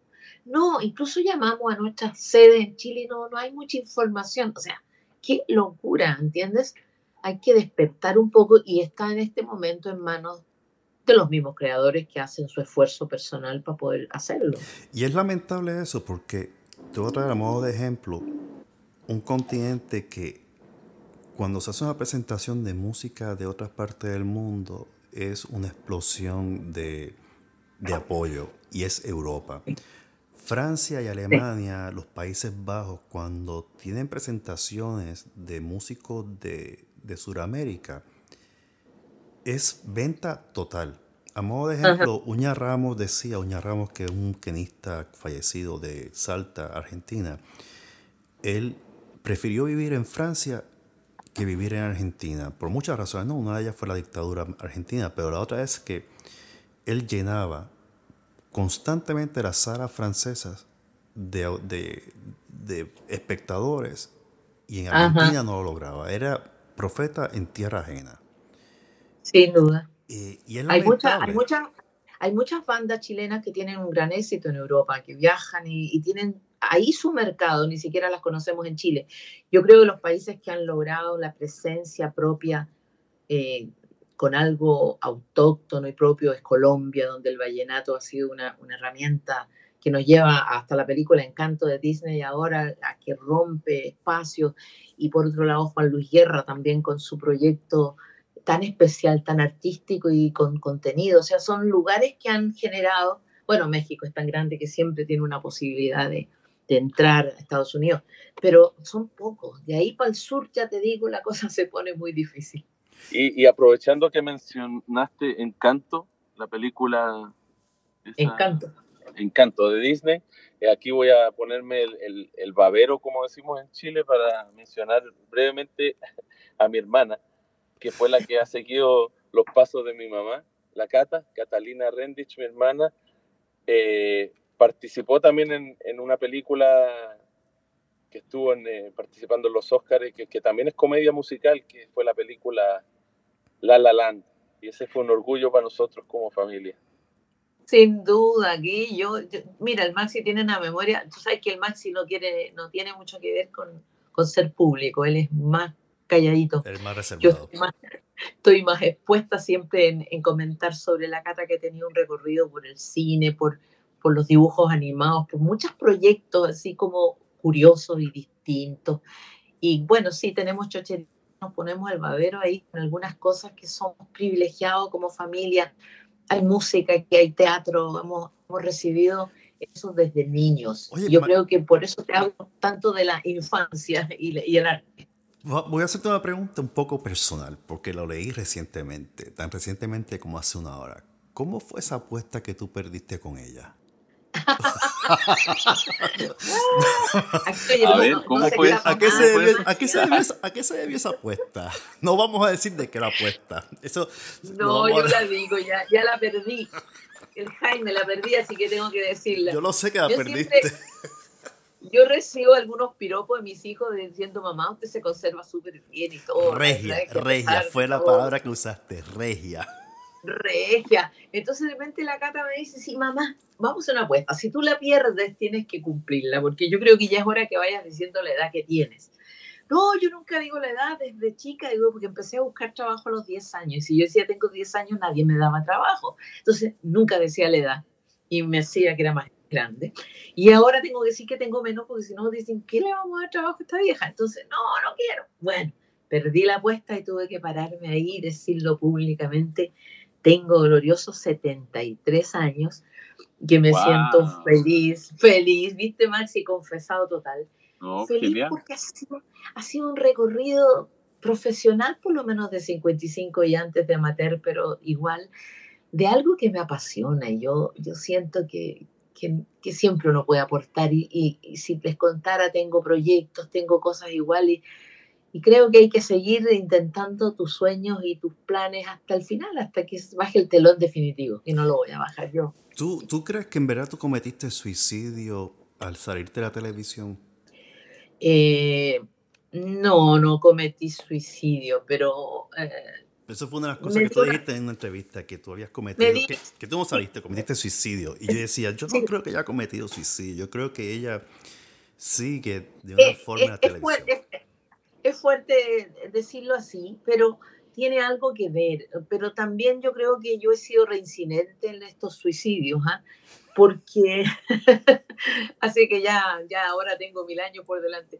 Eh, porque cuando me retiré de la televisión en pantalla, cuando eh, abracé la producción musical que fue quemar las, las, las, naves e irme a Estados Unidos a producir durante 16 años y nunca nadie supo en ese trabajo, la gente más cercana nada más que yo había sido una artista, que había sido famosa, había tenido una historia y me hice mi carrera como productora creativa. También fue, eh, se suicidó la cantante, la showwoman, la actriz y llegó la productora a vivir. O sea, en el fondo he mutado, he mutado mi, mis pieles y he empezado a vivir otras vidas. Por eso que me conservo también, porque no creo que tenga más de 15 años en cada una de esas vidas. Eh, no, pero no solamente mutar y, tener talento para muchas cosas, sino que también la parte más práctica del sobrevivir y, de, y, y, del, y del conseguir un, un nuevo trabajo es, es, es, el, es el, ¿cómo se dice esto? Eh, adaptarse a las nuevas situaciones. Eh, sí. Eh, es verdad. Eh, ¿Cómo se dice? también reinventarse. Reinventarse. Exacto. Reinventarse, esa es la palabra. Yo, yo creo que hay mucho de eso, Max, pero también hay de un deseo, Jaime, de privilegiar a la familia. Mi, mi, mi, cambio del escenario a la producción fue tener más tiempo para estar con Max y la Cata, porque realmente estos eh, 15 intentos años de televisión que tuve en Chile no daban tiempo para la vida de repente. Entonces, a veces tú tienes que decir, no puedo, no soy capaz de hacer las dos cosas con la misma pasión y fuerza porque soy así, soy exagerada me quedo hasta cualquier hora, me levanto primero, estoy revisando todo. Entonces había que cambiar eh, la importancia de las cosas y salirme del escenario era un descanso de alguna manera, porque es una gran responsabilidad estar en escena. Entonces era por la familia también. Sí, tú lo dijiste que con, cuando, estabas, cuando estabas actuando en Happening con Ha, no solamente era la, los logros y los triunfos que obtuviste, sino también hacías un reconocimiento del sacrificio que tu propia familia incurría para que tú pudieras lograr esas metas artísticas, ¿no? Eh, pero yo, yo veo, yo veo, yo veo tu, tu, retiro, entre comillas, de la televisión a, a, la faceta de producción musical como esa, esa inquietud o ese duendecillo interno, en este caso duendecilla interna, que te exige que busques nuevas formas de creatividad en ti y en otros. Donde tú puedas... Yo creo, sí, yo creo que ahí, Jaime, le acertaste porque yo podía hacer mucho más por los demás, por el talento, por, por descubrir gente, por ser casting director y viajar y buscar talento en ese rol de productora que de artista. El, el de artista protagónica era más, era más egoísta, era más mío nomás. Pero oye, en esta conversación yo no puedo dejar de nombrar a alguien que se ha bancado cosas importantes en toda esta trayectoria, que son ya 38 años en que Jorge, mi pareja, ha sido Ay, claro. eh, una pieza increíble desde todos los ámbitos de, de, mi nueva familia, de la familia de siempre, de ser el papá del Maxi, el papá de la Cata igual y de ser el crítico de mi carrera. O sea, tengo una pareja que se ha bancado, que habrían que entrevistarlo al pobre si todavía va a poder resistir cada vez que se me ocurre un nuevo proyecto y una nueva idea. Pero Jorge es sin duda pieza fundamental en toda esta locura. Uno si no tiene una pareja que lo, lo apaña uno, es bien difícil. Ahí sí que es difícil. Primero fue mi madre, que era una compañera, pero increíble. Y luego Jorge, que fue, me ha sacado dos premiados ya Jaime, estoy requete contra premiada con los hijos y con las parejas. Si no fuera por él, si no fuera por tu energía, si no fuera por tus hijos, yo creo que Maite Montenegro no hubiese logrado todo lo que ha logrado. Eh, y a veces los sacrificios, o sea, cuando Max habla de ti, habla con mucho orgullo. Y, y por eso es que para mí era muy importante que estuviera aquí. Porque más, más, para, más, más creo que el hecho de yo tenerlo a él interviniendo y participando y siendo el conductor principal de este episodio tiene mayor Gracias, importancia porque puede, es... Yo me estoy divirtiendo y estoy pasándola súper bien en intercambio entre ustedes dos. Jaime, Jaime, ¿me permite un paréntesis? Que, Tú- eh, aquí tú, no ti- tú no pides permiso, tú intervienes. Este es un paréntesis fuera, fuera del tema Maite Montenegro. Eh, como tengo varios amigos que son musicólogos y que se quemaron las pestañas estudiando y para sacar un cartón, y lo mío es más amateur que nada, eh, sin embargo, doy el, el, el, el, el trono al, al, ser riguroso a la información que uno entrega. Y, y, la, y la entrevista que me hiciste hace un tiempo atrás, yo me equivoqué en, un, en, un, en una información que di y quiero aprovechar esta oportunidad para, para hacer la corrección porque me, me fallaron lo, los nervios en ese momento y, y, la lengua iba más rápido de lo que la mente. Y dije, dije, dije que los, eh, mencioné a, a, Jaime de Aguirre y dije que era el, la persona que le había producido el primer, eh, los primeros eh, discos a los prisioneros y eso fue un error que me percaté después de escuchar el episodio y quiero aprovechar de, de hacer la corrección. La, la persona que hizo eh, la, los primeros discos de, de, Los Prisioneros es una persona que se llama Carlos Fonseca, del Fonseca. sello Fusión, Fonseca, sí, del sello Fusión, y después fue Alejandro Cacolayo. Eh, mi, mi, y, a, a, eso sí, como, como, abogado que tú eres, eh, Jaime, para defenderme, digo que el error, el error venía de, de del tema de que Jaime de Aguirre eh, con su estudio eh, Filmocentro. Filmocentro fue uno de los primeros que produjo un, un documental un, que fue coproducido entre Filmocentro y, y, y, y, Ictus sobre los prisioneros. Entonces por ahí había un, alca un, un alcance y también después él cuando estuvo dirigiendo un canal de televisión, eh, eh, ahí se presentó un, uno de Bien. los discos posteriores de, Jorge González con los prisioneros, pero me equivoqué y, ahí está la Oye, ahí les digo, ahí ese, ese es mi hijo, ¿ok? Y lo toma en serio todo. Es la verdad que lo que yo quiero que y que prepare cosas porque tiene un caudal enorme. Jaime de Aguirre le vamos a sumar que hizo la primera pista de mi música, la única música obra que la hice en dictadura que se llamó Ni lo uno ni lo otro, sino todo lo contrario. Jaime de Aguirre hizo la música de esa obra que no cerraba en el teatro, que seguía el teatro, que fue controversial, pero estuvo vinculado a, a mí en esa creación también. Ah, hay mucho músico que ha aportado desde, desde la fama, desde el anonimato, desde la sensibilidad más profunda por aportar a proyectos y yo creo que qué bueno que tú, Jaime, destaques todo eso, qué bueno que Max investigue también en la historia. No quisiera que las nuevas generaciones se pierdan de darle el valor exacto a, tantos que, han construido y que han caminado el camino de la música por terrenos a veces muy difíciles, pero que al mismo tiempo nos tienen que dar orgullo. Sí, y lo que pasa es que muchas veces la información la tenemos, la información existe, pero no se busca y no se busca porque no hay... Cuando yo creé este espacio lo creé porque me di cuenta que los medios de comunicación comerciales poco les importa lo que ocurrió en el pasado, o sea, lo que sea para generar dinero, ¿no? Un documental importante. Y por eso es que este espacio yo lo quise crear porque hay cosas que yo noté por los muchos años que llevaba escuchando la radio que decía, aquí falta algo, falta, falta la memoria colectiva de las artes y se está perdiendo.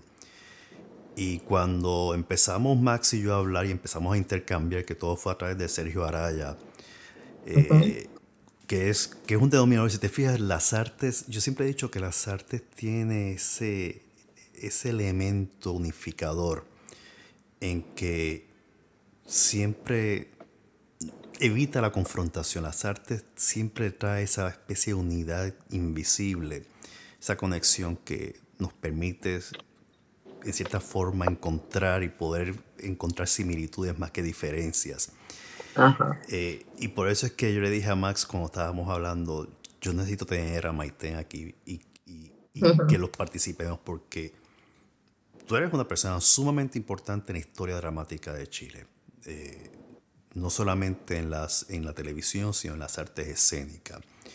Eh, tanto es así que, si no me equivoco, tú participaste en la creación de, un, de una obra llamada Mariposa, basada en una obra de Pablo Neruda, si no me equivoco. No exactamente Mariposa, pero sí hice un musical especial de Pablo Neruda, de Pablo Neruda, el, el poeta que era, era, entre paréntesis, Jaime, la, el tercio de la obra completa que iba a ser el poeta, el político y el hombre, pero que la Fundación Neruda era muy delicada y prefería que solo tocáramos al poeta por el momento. Así que en eso tenías razón, en esa relación. Me imagino por qué era tan delicada la situación. Pero también participaste en Jesús Superestrella. Andino, Superandino, eso. Hablado, porque si una de las cosas que tuvo de, que la dictadura de Pinochet fue bien tajante, que todo lo que representara algo andino estaba prohibido. Y también prohibía las merenas, el movimiento hippie, todo lo que conllevaba. ¿Cómo se dio cuatro años después del golpe esa... Te voy a decir una cosa, yo como me puse a ver tu parte de María Magdalena, yo decía, pero ¿por qué esto no se llevó más allá de las fronteras chilenas? ¿Por qué esto no se presentó? Esto es, es una presentación increíble. La verdad que no, no, sabría decirte por qué pasó, pero pasó, esa cosa, pero pasó, pasó viola y pasó porque además la fecha era importante, creo que estábamos pasando el, el hombre a la luna, no habían hitos en ese momento que no me acuerdo mucho, y porque tenía un poco autonomía, el Happening le iba bien, el Dicolondango en un programa que dirigía Rabani, que como que las ideas uno las realizaba y a lo mejor no preguntaba. Yo jamás pregunté nada. Yo jamás tuve acceso a ningún gobierno ni, ni, me interesó conversar contenido. Yo me preocupaba de mis producciones y tenía bastante libertad en eso. Considero que es una suerte haber que haya sido así. Luego las perdí obviamente en el camino y en el camino del no y todo eso fui tuve mis castigos.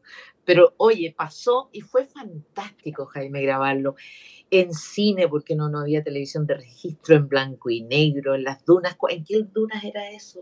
Bueno, eso fue en, las dunas de Ritoque y, y, según, según he visto entrevistas que, que le han hecho a, a Eduardo Rabani también sobre el tema, eh, y también lo que hemos conversado nosotros. Eh, ya había un precedente que era la versión en español que hizo Camilo VI en España de Superestrella. Entonces la idea era traer eso a Sudamérica e incorporarle elementos andinos de, la, de instrumentos andinos tales como es la zampoña, tales como es la quena, el charango, y utilizar ese tipo de, de, de, de universo musical eh, andino a la versión en español que ya habían hecho los, los españoles. La verdad que deberíamos haberlo llevado a alguna parte, pero no era fácil salir ni viajar en ese momento. Lo presentamos en vivo dos veces, creo, en el Teatro eh, Caupolicán, pero nada más, esos son montajes que haces para una fecha determinada y, se desvaneció en el tiempo. pero la versión, la versión que se transmitió por televisión está en YouTube y, cualquier persona la puede ver completa buscándola en, en YouTube como Jesucristo Superandino. Y, y, Jaime, aprovechar la oportunidad, ya que, ya que se nombró el Bim Bam Boom, se nombró el Happening con Ja y se nombró ahora el Jesucristo Superandino, para que mi mamá brevemente diga quién es Paco Maidena y, y, qué importante fue en, en, nuestras vidas y también él como artista, qué, qué, tuvo que ver con el Blue Ballet y qué tuvo que ver con Candy Dubois y con, y con una parte de, de, de la noche, del espectáculo de la noche. La, verdad, Paco, gracias hijo, la verdad que Paco Mairena es sin duda el gran coreógrafo de, de, de los cambios, de las eh, aventuras nuevas, de los riesgos bailarín del Teatro Municipal, pero a la vez coreógrafo del Blue Ballet en un lugar increíble. Eh, las diferencias no existían. ¿Qué, era el Blue Ballet, eh, mamá? Un ballet de, de, transformistas que fue el primero que hubo, de ahí vino Cándido Bois, que fue la primera trans en, operarse y cambiar. De esto, y hablando de los fines de los 60, los 70 años difíciles, Paco era el coreógrafo de televisión, de teatro, con una posición política definida, pero con una creación que superaba cualquiera que fuera su posición eh, política, un creador sin duda. Paco Mairena, tremendo coreógrafo y tremendo artista. Y yo pienso que así como en la música se desvanecen algunos nombres y quedan botados por la mitad del camino, válido es que siempre uno les, les siga dando un lugar a tanta gente que construyó frente a los cambios, frente a momentos donde se supone que no se podía hacer nada muy renovador porque ya las la reglas del juego estaban echadas y que todavía siguieron luchando por esas eh, ideas artísticas renovadoras. Así que Paco, mi padre, mi padre putativo, como digo, siempre, porque formó parte de la carrera y de mi vida, además. De todas las, y esto dentro de tu recorrido, tanto musical eh, en comedia, en televisión, en producción. Estamos hablando 60, 70, 80, 90, 2000, 2010, 2020. ¿Cuál de todas esas décadas fue la que más te llenó y te deja que tú dices, caramba, quisiera regresar nuevamente a esa época? Ah, no, no, no, eso es muy difícil. Yo creo que todas tienen un... Ahí ya te pusiste difícil. Ok, pues vamos por todo más fácil. Vamos, vamos por de esta forma. De todas las modas. las modas. ¿Cuál de todas las modas fue la que más te gustó? no, todas tienen un valor y todas son... Me han permitido ser la que soy hoy y sentirme con todo el derecho de poder enseñar y formar cuando tienes un recorrido tan grande eh, para ti, donde has ido creciendo con las décadas, con las épocas, te has ido renovando, adaptando, adelantándote a veces, siendo un aventurero, que eso es lo que somos los, artistas, estamos siempre tratando de ir adelante del público, esperarlo con una sorpresa. Yo ahora todavía tengo sueños con lo que viene, Jaime, tengo proyectos para los próximos dos años que espero se concreten y no van a ser recordar solamente, van a ser intentar abrir campos, y abrir puertas a, otras ideas. Yo, yo creo que las ideas no tienen que ver con la edad para nada, pueden seguir llegándome a cualquier edad. Eh, uno no jubila con, con su creación y con sus sueños. Y yo creo que todas me brindaron algo fantástico, que es el soporte que hoy día me permite y me hace ser capaz de enseñar.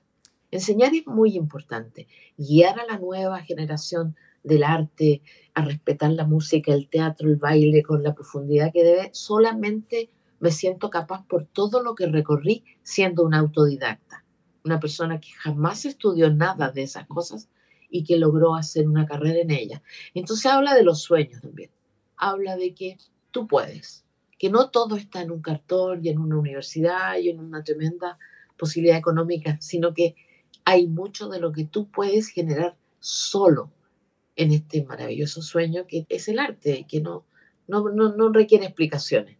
Uno se juega y ahí se van dando las cosas. Para concluir, voy a hacer algo que solamente Max lo sabe, así que esto es una oh. sorpresa. Sí, una sorpresa. Ah, Una sorpresa. Así que voy a hacer un juego de palabras contigo. Tú me vas a decir lo primero que se te ocurre en la mente, Maite. Nunca lo he hecho, nunca lo he hecho. Estoy rompiendo esquemas, estoy rompiendo cosas que nunca he hecho en mi vida. Primer nombre, Coco Legrand. Aprendizaje, aprendizaje en el humor, eh, algo nuevo para mí, un momento muy especial. Felipe Abello.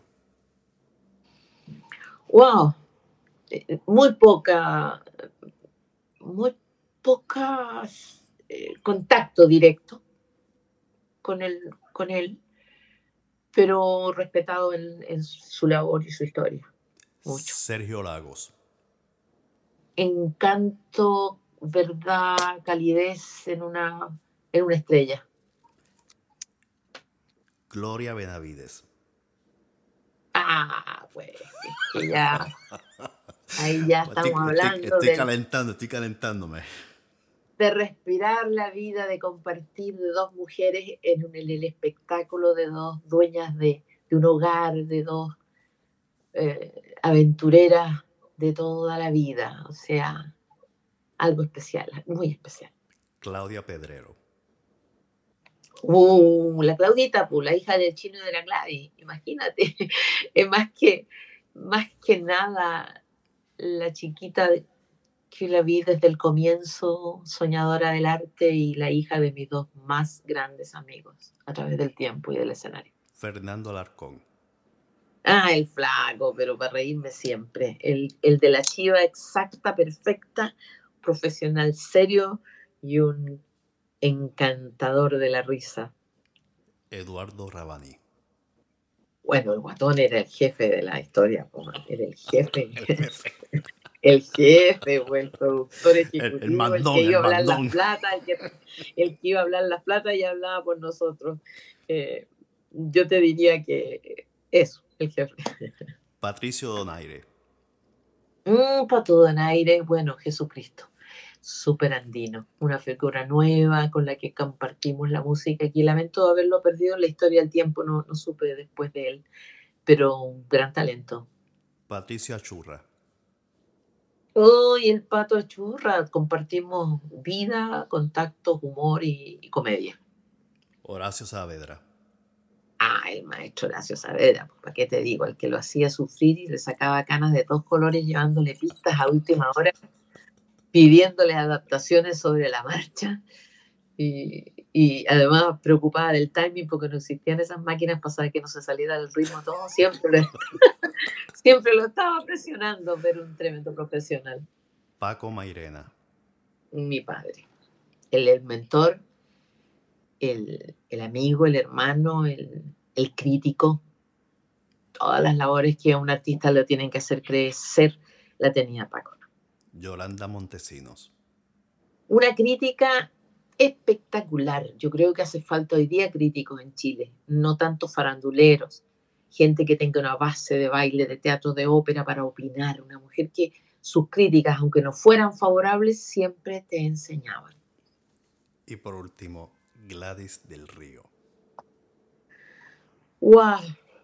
La Gladys. Es que en pocas personas se reúne la familia y el escenario tan fuerte como con Gladys, eh, presentes ambas en momentos de nuestra vida personales muy importantes y presentes hasta el final en nuestro sueño por el arte, por la música, por el music hall y la historia. Una, una amiga hasta el último momento y creo que pudimos decírnoslo cada día hasta que se fue. Las, las dos compartimos mucho dolor y mucha alegría y mucha risa juntas. Eran, eran hermanas, lo vi. Eran ustedes, eran hermanas. Yo creo. yo no quiero despedirme sin decirte lo que las redes dicen de ti. Están pidiendo que te nombren jurado en Así se baila. no, yo, yo jurado. Dicen, ¿dónde está la Maiten Montenegro? Que la pongan de jurado, saquen a esos mediocres. eso dice, la, mira, eso dice la gente mi paso por rojo fue muy gratificante. Yo quise estar en rojo para que los, los jóvenes de nuevo dijeran, ¿quién es esta señora que no la conoce? Y yo les diga, googleenme para que sepan. Pero me significó abrirme a las nuevas generaciones y tener muchos algunos niños y adolescentes. Me, me, mencionó Jaime cuando hablamos antes de empezar la grabación, me dijo, ¿quién, es, ¿quién es Paloma Mami? y, y, a propósito, Jaime no es muy, no es muy fanático del, del reggaetón. No. No. Oye, Jaime, Jaime, Jaime, para, para, Jaime. Y el reggaetón, el hip hop y el urbano son movimientos que no hay que mirarlos en menos. Por último, escúchate a René con la canción Esto lo hago para divertirme, que la tiene pegadísima, el que era de Residente. De Residente, de Calle 3 en el comienzo hay un contenido también en esa música interesante. Lo que pasa es que Chile se quedó más con el reggaetón y el perreo, pero hay mucho más que eso. Sí, hay mucho más que eso. Pero nada más.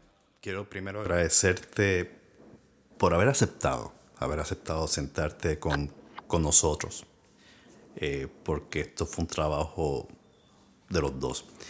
Eh, y en verdad que para mí fue, fue un viaje un viaje espectacular a una memoria chilena que estaba interesado en entrar en ella y se lo debo a ustedes dos, a Max y a ti. Así que en verdad que estoy agradecido por haberme permitido entrar a la intimidad de ustedes, de conocer ese, ese Chile de revista musical y de, y de comedia y de, y de glamour que, que está, pero no lo quieren ver mucha gente.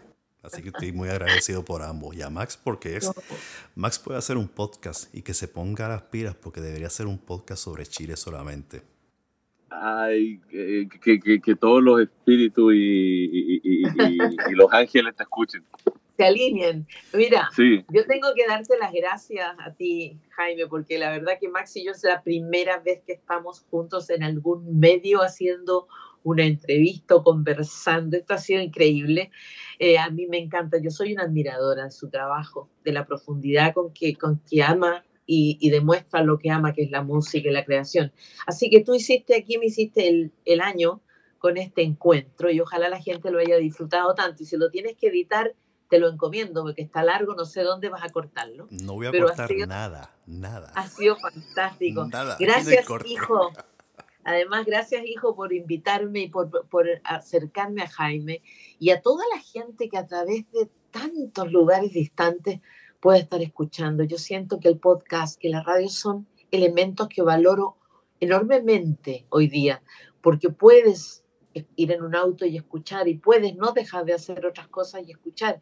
Y en eso la televisión que me apasiona tiene ese problema, hay que instalarse a verla.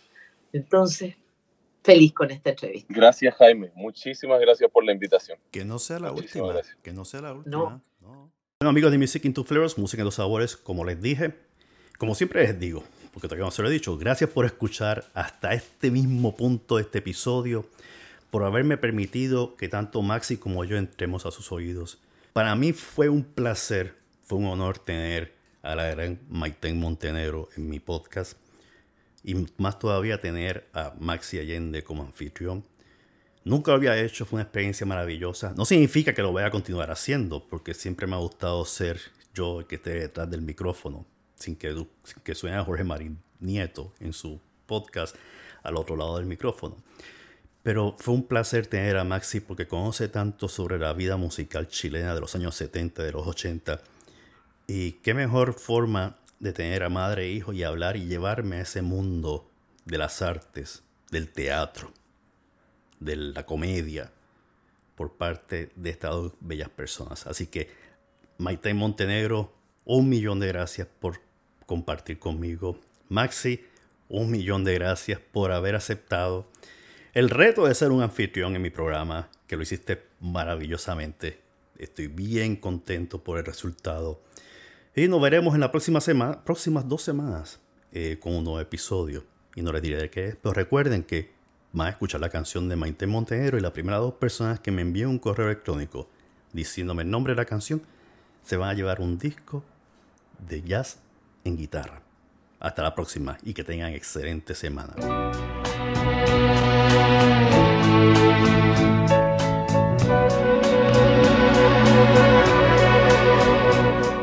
Los niños ya se fueron a dormir.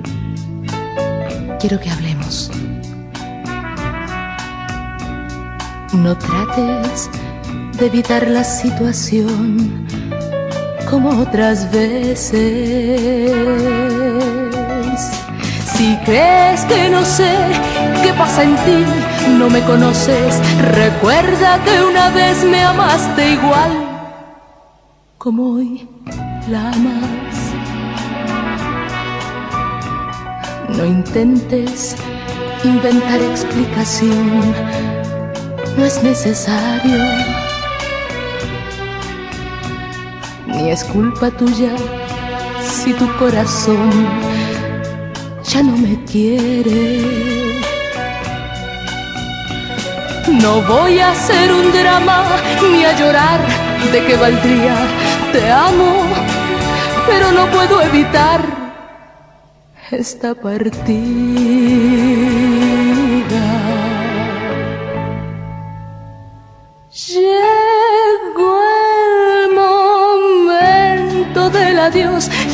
Nada que agregar. No tengas pena si te vas, la vida tiene que seguir. No te despidas al partir, los niños pueden despertar.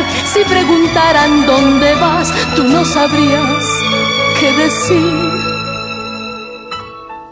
Las flores del jardín se morirán y habrá otras nuevas. La calma que precede al temporal es más sincera. Sin ti los niños crecerán igual, yo tendré canas y el mundo que queremos detener vuelve a girar.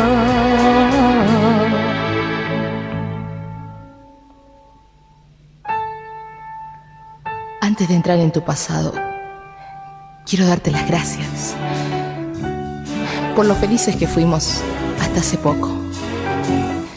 Gracias por nuestros hijos. ¿Cómo es ella?